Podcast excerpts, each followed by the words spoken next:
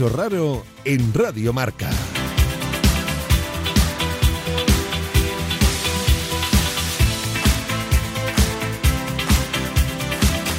Hola amigos y bienvenidos a una edición más del bicho raro.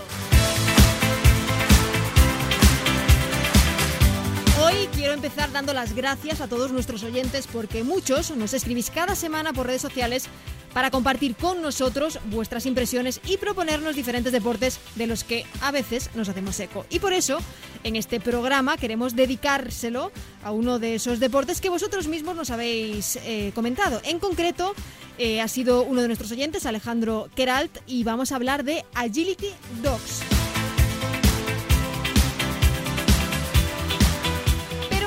Meternos en faena, vamos a dar las buenas noches a mis bichos raros. Hoy con pregunta trampa. En la producción, Débora Palmini y en los mandos técnicos, Dani López. A ver, chicos, ¿cuál es el deporte más curioso que habéis practicado? Pues vamos a ver, Dani, ¿qué deportes hemos practicado de raro? Yo raro, ra- bueno, raro, que sí lo he recordado antes, es el bolo asturiano. El bolo. Es rarísimo. De verdad, de verdad. Qué curioso. Sí, sí, sí, sí, sí. No, bueno, curioso, raro, raro. Sí, sí. Poco Muy conocido. tradicional y tal, pero bueno, estaba en la playa allí, oye, ¿quieres jugar y tal? Y mira, guay. la Pues sí, entrevistaremos En el siguiente día, programa nos Sí, cuentan sí, más cositas, Dani. Claro. Y yo- Débora. Yo no sé, es que de todos los deportes mm, así diferentes, yo diría que el, el fútbol. Que El fútbol. peor. Teniendo en cuenta que tú practicas apnea, pues el Claro, fútbol, claro. Fútbol no. Gracias, chicos. Gorka Alonso, tu turno. La verdad es que me pillas un poco, no sé, no sé, la petanca, si cuenta como deporte raro, que tampoco es tan raro. Bueno, pero bien, bien. Belén Jiménez. Joder, es que, es que es una pregunta muy trampa. Que practica tantos deportes que decía alguno raro no me Tú atrevería. has practicado un montón de deportes. Sí, pero raro, raro no me parece ninguno especialmente raro. Por ejemplo, a mí me acuerdo que tú practicaste pole dance, por ejemplo. Pero no es un Es- deporte raro. Está muy extendido y es muy artístico el tema. ¿Alguno más?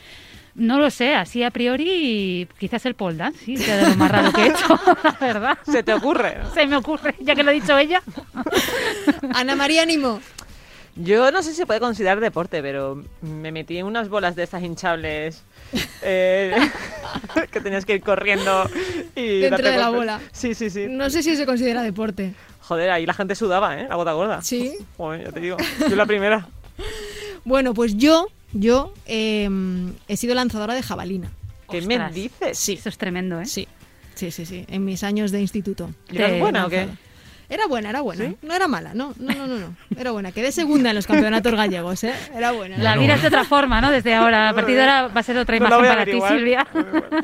Bueno, y vosotros, ¿cuál es el deporte más raro que habéis practicado? Os leemos en Twitter e Instagram, arroba el bicho raro, guion bajo RM.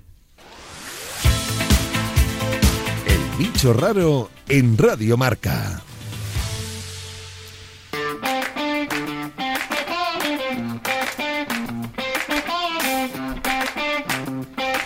Pero antes, como siempre, Gorka Alonso nos lleva de viaje. ¿A dónde nos vamos esta semana?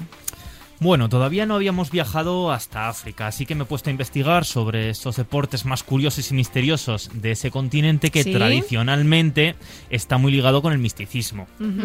Porque ya sabéis que quienes han tenido la suerte de viajar por alguno de los países de África Central hablan de esa magia, esa energía que te engancha y que te hace conectar con la tierra. Y el deporte del que hoy voy a hablaros tiene mucho que ver con ese misticismo. Qué guay. Se trata de la lucha vudú. Madre. Ay, qué miedo. ¿Qué dice? No Uf. inspira mucha confianza, he de decirte. El nombre ya va dejando un poquito clara las intenciones de este deporte. Básicamente es una particular versión de la lucha libre que se practica sobre todo en la República del Congo y donde la magia, el esoterismo, atención, la antropofagia Uy. y también los espíritus juegan un papel fundamental. Voy a fingir que sé lo que es la antropofagia. Madre mía. Como estamos fingiendo todo, sí. Ahora, ahora veréis exactamente qué es la antropofagia. Madre mía. Este deporte comenzó a practicarse y a hacerse popular, sobre todo, bueno, aunque es, se practica desde hace siglos, empezó a ser popular en los años 70 y pronto un luchador se convirtió en el más temido por todos. Edingwe Moto Na Ngenge. Normal, con ese normal, normal, normal. con ese Era, evidente que iba a pasar por este tema. Pues cuando nuestro amigo Ngenge llegaba al ring de combate, Pepe para los amigos, mejor, ¿vale? Sí. Cuando, como se decía, Cuando Pepe, Pepe. llegaba. Cuando Pepe- cuando Pepe llegaba al ring de combate que habitualmente se instala en mitad de una plaza, siempre lo hacía acompañado de una víbora. De una Jolín, víbora. pero qué trampa. Por ¿no? suerte la víbora estaba muerta. Ah, Ah. fenomenal. Aunque bueno, la utilizaba para hacer conjuros e intentar amedrentar a sus rivales. Lógico. Y estos re- respondían con rituales de magia negra donde utilizaban gallinas para embrujarle y poder vencer. Pero qué O sea, Pero, performance. pero ¿qué, qué, qué- qué- qué- ¿de qué va esto? O sea, es ¡Qué un locura! combate de magia. No, es el vudú llevado a la lucha libre. Ya O sea, quién lleva más La animales ide- muertos. la idea es asustar al contrincante y aturdirlo para luego vencerle cuanto antes en el ring. O sea, primero hacen toda la movida esta y luego serían a palos. Efectivamente. O sea, primero te intentan aniquilar con los embrujos y todo eso y luego ya, pues, a la Entran fuerza en- bruta. Sí, tiene sentido. Os diré que nuestro amigo Enguingüe Pepe, ya no compite porque tiene un carro de años. Ya. Y la estrella ahora mismo es una mujer, Shakira. ¿Qué me dices? Pero no la del waka, power. no la del waka. waka, sino una joven que utiliza la santería para hipnotizar a sus rivales. Buah. Y una vez que los derriba con un simple empujón, empieza el ritual de antropofagia. ¿Esto qué es? Que le abre en canal y empieza a comerse sus entrañas. ¿Pero ¿Qué dices? Pero tranquilos, que no, no os preocupéis, no llegan a matarlos nunca, se recuperan después. ¿Cómo? Eh, Pero, ¿What? Shakira en sus, en sus combates, pero lo sabré de verdad. que lo sabré de verdad. Y hay un vídeo y os digo que he visto ese vídeo y es un poquito desagradable. ¿Qué me estás ¿Pero y contando? qué se Pero- come? ¿Qué se come? Las vísceras. la- Pero esto debería ser Pero poco, Pero- poco... Pero, pero, Pero, Gorka, pero, Gorka, explícalo, explícalo de nuevo. Estamos en shock. Yo no os he dicho probar, que... yo, ¿no? No, no, no hace No, falta no, probarlo, pasando, no hace falta pasando, probarlo. vamos. O sea, les hipnotiza, les tumba, les abre en canal, se come sus vísceras, vísceras y resucita. Los No, cierra. res- no los mata. O Los sea, ci- sí. los Pero vamos pero se come sus vísceras. Les ha- que sí, que les hace una raja en el abdomen, se coge, le pega un mordisco a los intestinos Por y luego ya está, favor. llega la ambulancia, Pero lo cosen y todo eso. Qué horror. Pero qué lo dices con una naturalidad como Sí. si horror, fuera... horror. Con la misma naturalidad con la que ellos practican este deporte. Os diré que es que de hecho después del fútbol es el deporte más popular en el Congo. Y en cada barrio de cada ciudad y en cada aldea hay su propio héroe local, al- una especie de semidios tipo Messi, tipo Ron- Cristiano Ronaldo. Bueno, pues tienen a sus héroes también que se dedican a, a la lucha vudú. Este es el más alucinante que he traído, ¿eh? Sí. El de Con más esto, ya, rollo esto ya no se supera. Esto ya no Además- se puede superar. Esto da igual que seas hombre o mujer, ¿no? Aquí compiten hombres contra Efectivamente, mujeres, ¿no? efectivamente. De hecho, eh, se entiende ahora como una, un símbolo de empoderamiento femenino, porque antes estaba... Y tanto, y tanto. Estaba limitado a los hombres y ahora hay cada vez más mujeres que empiezan a demostrar que ellas también son capaces de, de luchar. Y os diré que los deportes, estas, estos combates son bastante intensos, como podéis ver, pero no solo por la violencia y por los ritos, sino porque además pueden llegar a durar hasta 10 días. Diez días. 10 días, una sola batalla, un solo combate en el que utilizan todo tipo de técnicas y de brebajes también para resistir. Que parece una peli de Qué ciencia horror, ficción parece una cosa chunga. tremenda. Sí, sí, Pues sí. os digo que es muy popular, de hecho tiene su campeonato anual, que no se celebra en el Congo, aunque en el Congo es donde más se practica, sino que se celebra en Níger. Y se llegan a reunir 25.000 espectadores para ver estos combates. Hay hasta 80 participantes de 8 regiones. Y el ganador se lleva 3.000 dólares y una espada dorada a la que se le atribuyen propiedades mágicas. Fíjate, entiendo que esto no estará muy extendido. Me imagino que... En el Congo sí. Y en Pero bueno, alguna zona de menos mal zona que no se ha extendido más, Por porque Dios. vamos, vaya El día espectáculo. que se entere Quentin Tarantino de esta movida, Bueno, tiene un peliculón. total. Peliculón o, o- o cinco. Cinco. Gorka, muchísimas gracias. Nos vamos con las reglas del juego. Por decir algo.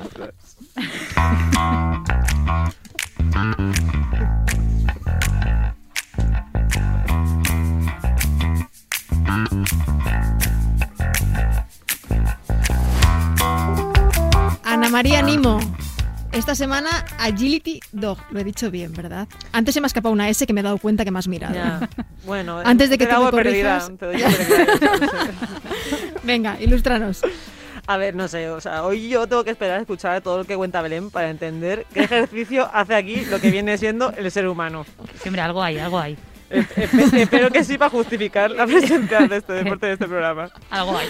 Porque hasta donde voy a contaros yo, en el agility, el que suda la gota gorda es el perrete. Bueno, hombre. Es el que hace el Sí. esfuerzo 70-30, yo creo sería, ¿no?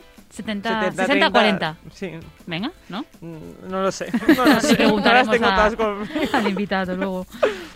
Esta disciplina surgió en Reino Unido en 1977 y se inspira en los concursos de hípica. Ya veréis que tiene cosas muy similares. A- Acordaros que Gorka nos trajo un deporte. Sí, también se parece Con a, los a los conejitos. conejos. Que Es como un poco básicamente similar. es lo mismo, ¿no? Sí. lo mismo. Sí, lo que pasa es que no veo al conejo saltando obstáculos. Aunque bueno, Quedamos en que los conejos saltaban obstáculos. Sí, es que no, no te escuché mucho. en este caso y en el de los conejos, el animal tiene que superar un recorrido con obstáculos diversos, siguiendo unas reglas específicas en cada uno de ellos. Ujú. Mientras que el humano que lo acompaña le va animando y dando instrucciones, que entiendo, Belén, que esto cansa un montón. Hombre, es- tiene su esfuerzo eso, Claro. ¿eh? Pues, Claro. Nimo está aquí muy emperrada en Belén también. Está porque aquí encerrada. va por mí. Emperrada es la palabra. emperrada, porque Belén ha sido, bueno, un poco la, la impulsora de, Claro, de, claro. de Es este que programa. de también este tengo un deporte. perrete y todo eso, pues em- Un empuja. un que este- Bueno, eh, os voy a hablar de los perretes también yo. Eh, eh, no vale cualquier perro, o sea, el perro que para competir eh, tiene que tener por lo menos 18 meses de edad y tiene que haber pasado un test de sociabilidad. ¿Y vale cualquier humano? Esto humano, también, también debería pasar ese test. Yo Hombre, creo que humanos. sí, ¿eh? alguno debería pasarlo. Sí. Yo no sé si vale cualquiera para esto, tú no, porque En vista de lo que has traído hoy, no. no amas a los perretes. Y, y bueno, o sea, no, no, no ha suscitado ningún interés lo del test de sociabilidad. O sea, yo pensaba que os iba a intrigar, por lo menos. Venga, cuéntanos Bueno, cómo se venga. hace este test, cómo se pasa este bueno, test. pues el, el perrete lo llevan por un circuito que va con, con su adiestrador y tal, y le van poniendo como ante distintas situaciones, ¿no? De repente llega y se encuentra un grupo de gente y tal, y, y venga a ver cómo, cómo actúa, ¿no? De repente, pues lo pues, se encuentra con otros perretes y a ver si se pone agresivo o no. Entonces, viendo a ver el perrete cómo se comporta. No sé, es, Y- es verdad que hay que hacerlo con personas. Y si pasa el examen, puede, Puede competir. concursar. Puede Ah. competir. ¿Y el humano puede competir si pasa también o no? El humano, o sea, deberían, a nosotros deberían darnos carnets para ir por la vida. O sea, ya de inicio. o sea, y para tener niños y Oye, para y aquí tantas ha- cosas. habría dopaje. O sea, me refiero... ¿De perretes? No, hombre, O de no. humanos, claro, es que me intento ¿Para qué saber. te vas a dopar si no haces nada? Se está sentado diciéndole, oye, perrete, salta. Que sí que hacen, Ana. Ah, verdad, que ya, verás, ya verás, de ya verás, ya verás. Pobre, no, no querría yo meterme, perdón. Venga, más perdón. cositas. Eh, bueno, volviendo al tema de la competición, eh, ni el perro ni el humano conocen el itinerario que, que debe superar el perrete hasta el comienzo de la competición. Ahí el humano llega y se pasea por el recorrido, tiene siete minutos para memorizarlo y pensar un poco cuál es la estrategia que va a seguir. Ujú. El recorrido tiene una longitud entre 100 y 200 metros y en ellos hay distribuidos unos 20 obstáculos. Ujú. Que a mí me recuerda esto un poco a las pelis americanas en las que salen entrenamientos militares. Que se tienen que arrastrar por el suelo, que Tienen que ir por trepar. ahí a arrastrarse. Ay, Sí, sí, sí. míos. Sí, hombre, si la parte del maltrato psicológico de las pelis ahí de soldado patoso y tal, pero no sé. Y cuando el humano memoriza el recorrido, ¿tiene que hacer esos saltos, obstáculos, arrastrarse, tirarse? ¿O no? Simplemente los ve y ya ¿El está. humano? Que si tiene que hacerlos. Este es, este Si es lo otro hace- deporte, eh, agility-to. Pero lo hace- Claro, pero como... El humano no hace nada más que acompañar al perro. No, no, Belén, por favor, el humano hace muchas cosas. Pero claro, si el, pe- Pero el perro va muy habéis rápido, dicho, tiene- habéis dicho que tienes siete minutos para memorizar el recorrido, Sí. ah, simplemente lo ve, no lo practica primero Hombre, antes que el después perro. no va a ciegas, después también sigue viendo el recorrido con el perro, pero Vale, hasta vale. ese momento, Sim- vale, simplemente es un reconocimiento visual. claro, claro, claro. Eh, Continúa. Estamos todos muy confusos. Eh, y bueno, el objetivo final es que el perro realice eh, el menor número de penalizaciones a lo largo del recorrido en el menor tiempo posible. Estos perretes tienen mucha presión, de verdad. Y las penalizaciones que son que si no saltas bien la Claro que a lo mejor tiran- cae. exacto. Es un poco como la hípica. Es, es exactamente igual que la hípica, que a lo mejor se viene abajo y no, y no Vale. supera el obstáculo y lo que sea. Pues los conejillos hacían lo mismo, ¿eh? O sea que los conejillos han debido imitar estos y estos a su vez la hípica. Canny Hopkins era. Habla con propiedad. Y entiendo que aquí hay mucho trabajo previo y en la competición habrá mucha tensión, que no tiene que ser nada fácil conseguir que un perro haga un circuito de estos, pero sudar, sudar lo que viene siendo ejercitarse en esta parte de la historia, el que viene siendo el ser humano no creo que haga mucho. Bueno, acompañarle. No, no, creo que hay más ¿eh? de, de lo que parece. Hay más de lo que parece. Sí. Más a nivel de... Luego la entrevista... Nos lo dirá seguramente el estoy invitado. Deseando, estoy deseando sa- salir de dudas con este tema. ¿Más cositas? Y no, nada más, ¿qué más quieres? Ya, no, no sé. Ya lo ha contado todo. Maravilloso, perfecto. Pues nada, nos vamos con la lista de la compra.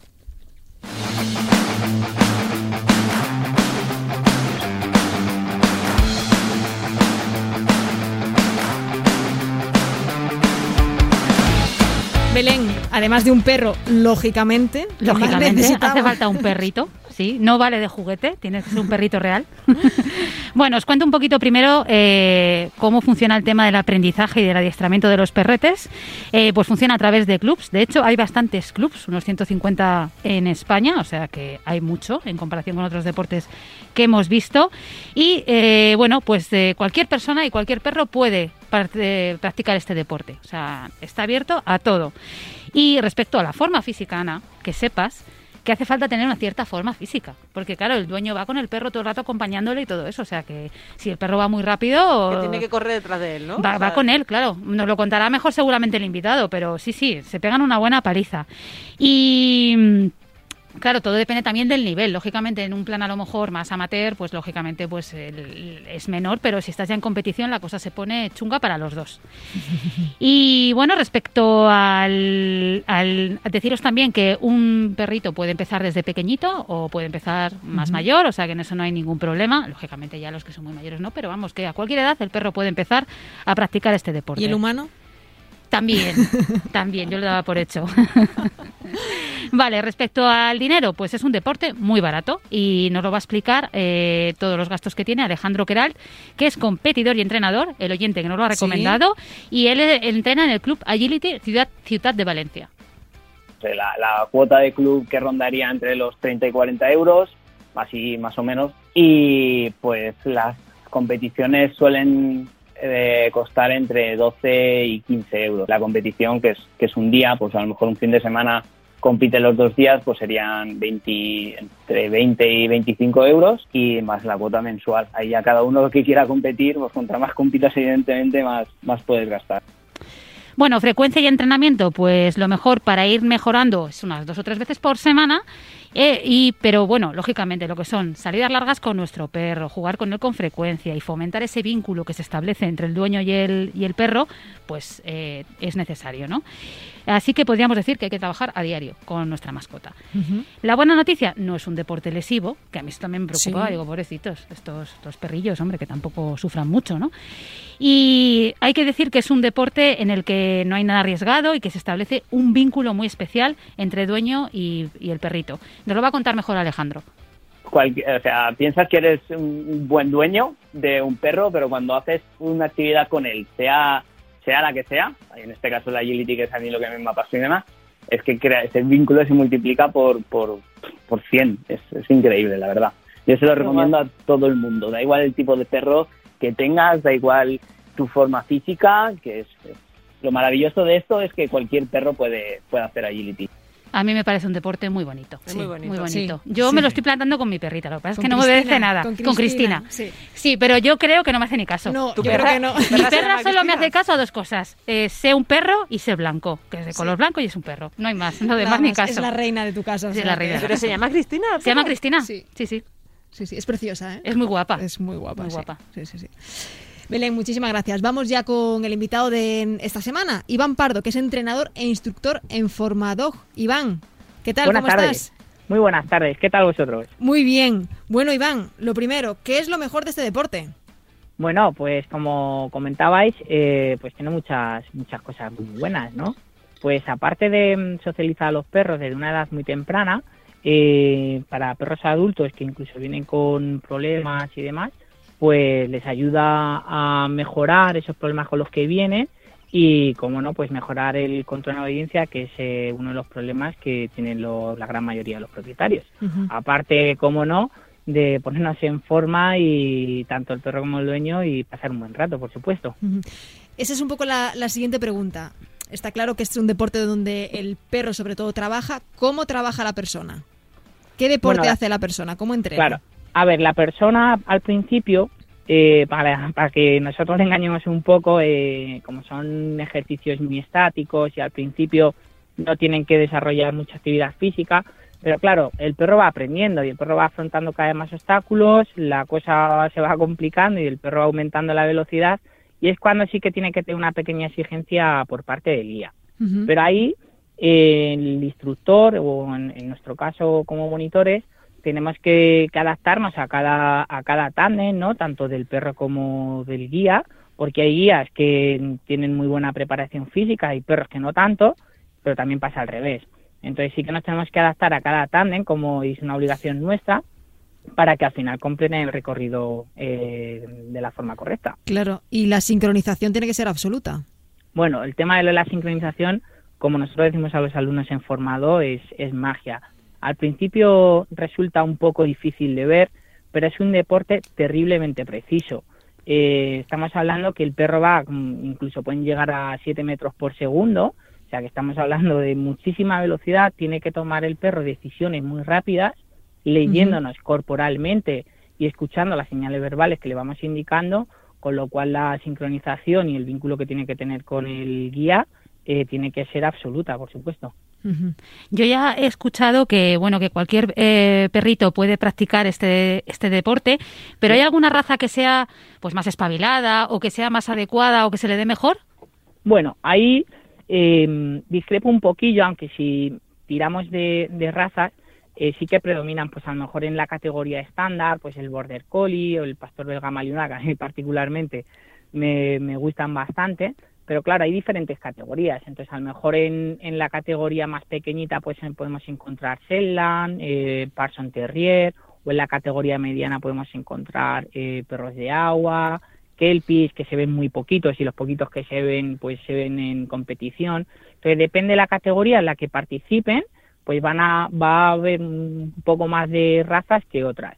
Aún así, al final lo que va a priorizar para que el perro sea más ágil o más rápido va a ser la morfología, porque te puede llegar un perro que no tiene raza, pero es un perro con una estructura bastante atlética y lo puede hacer igual de bien que, un perro de raza, por supuesto.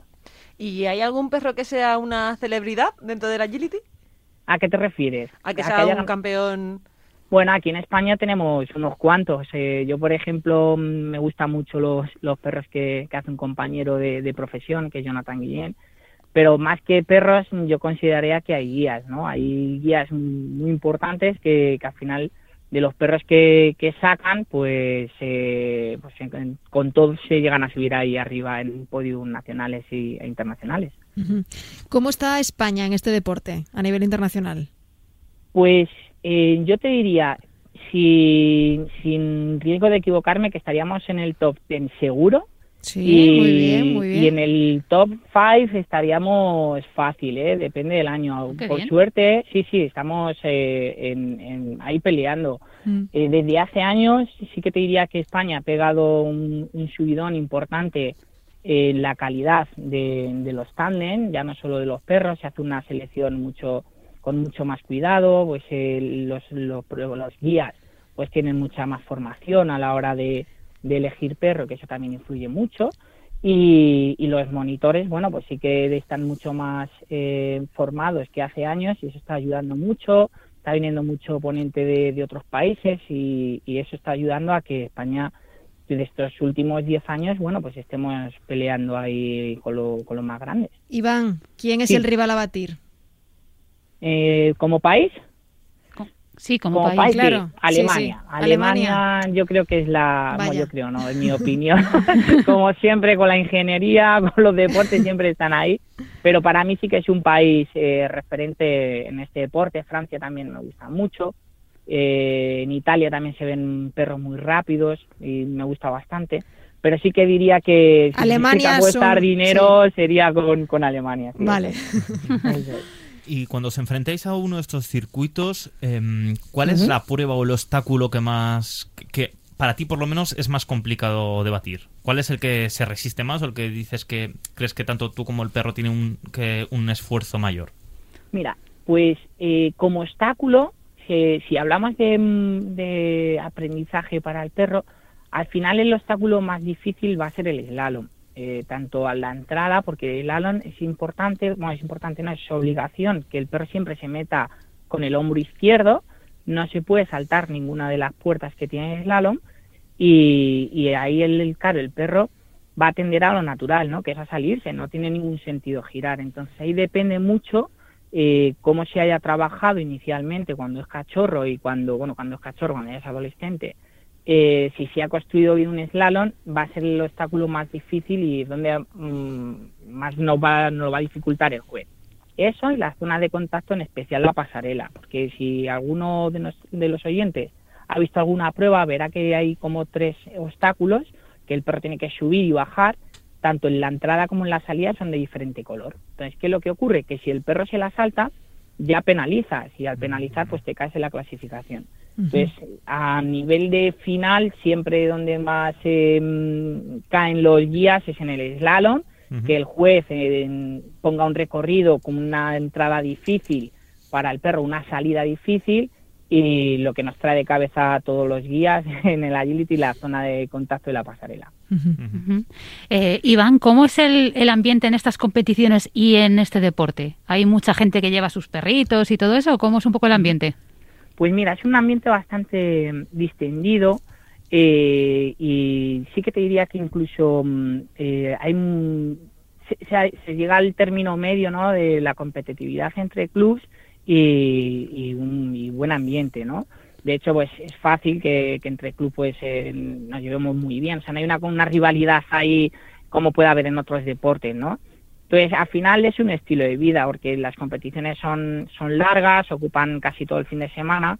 Entonces, al final, la gente de otros clubes también son tus amigos, ¿no? Y, al final, pues es un ambiente muy distendido y lo corté no quita lo valiente. Bueno, pues pasa que en, pista no hay amigos, sales a darlo todo y si puedes ganar a, todos los que puedas, pues mejor, pero una vez que sales, bueno, pues pasas el rato pues con, con tus amigos, ¿no? Que al final son muchas horas las que pasas con, con los compañeros de tu club o los de otro club y, jolín, que por lo menos sea un rato agradable. Y es que en España hay mucha afición, ¿no? Porque hay muchos clubes. Bueno, eh, sí, la verdad que sí. Además, incluso pues eh, lo están usando como hilo conductor, ¿no? En los municipios con el tema este de las áreas caninas y demás, que ya están poniendo obstáculos de, de agility. La verdad, pues la gente lo va conociendo cada vez más y tal. Y, yo te diría que en casi todas las provincias de España pues hay mínimo un club de agility. Sí, sí, la verdad que hay bastante afición. Mm, y muy rápido, Iván, eh, a modo de resumen, eh, ¿cuáles son los principales beneficios de practicar este deporte?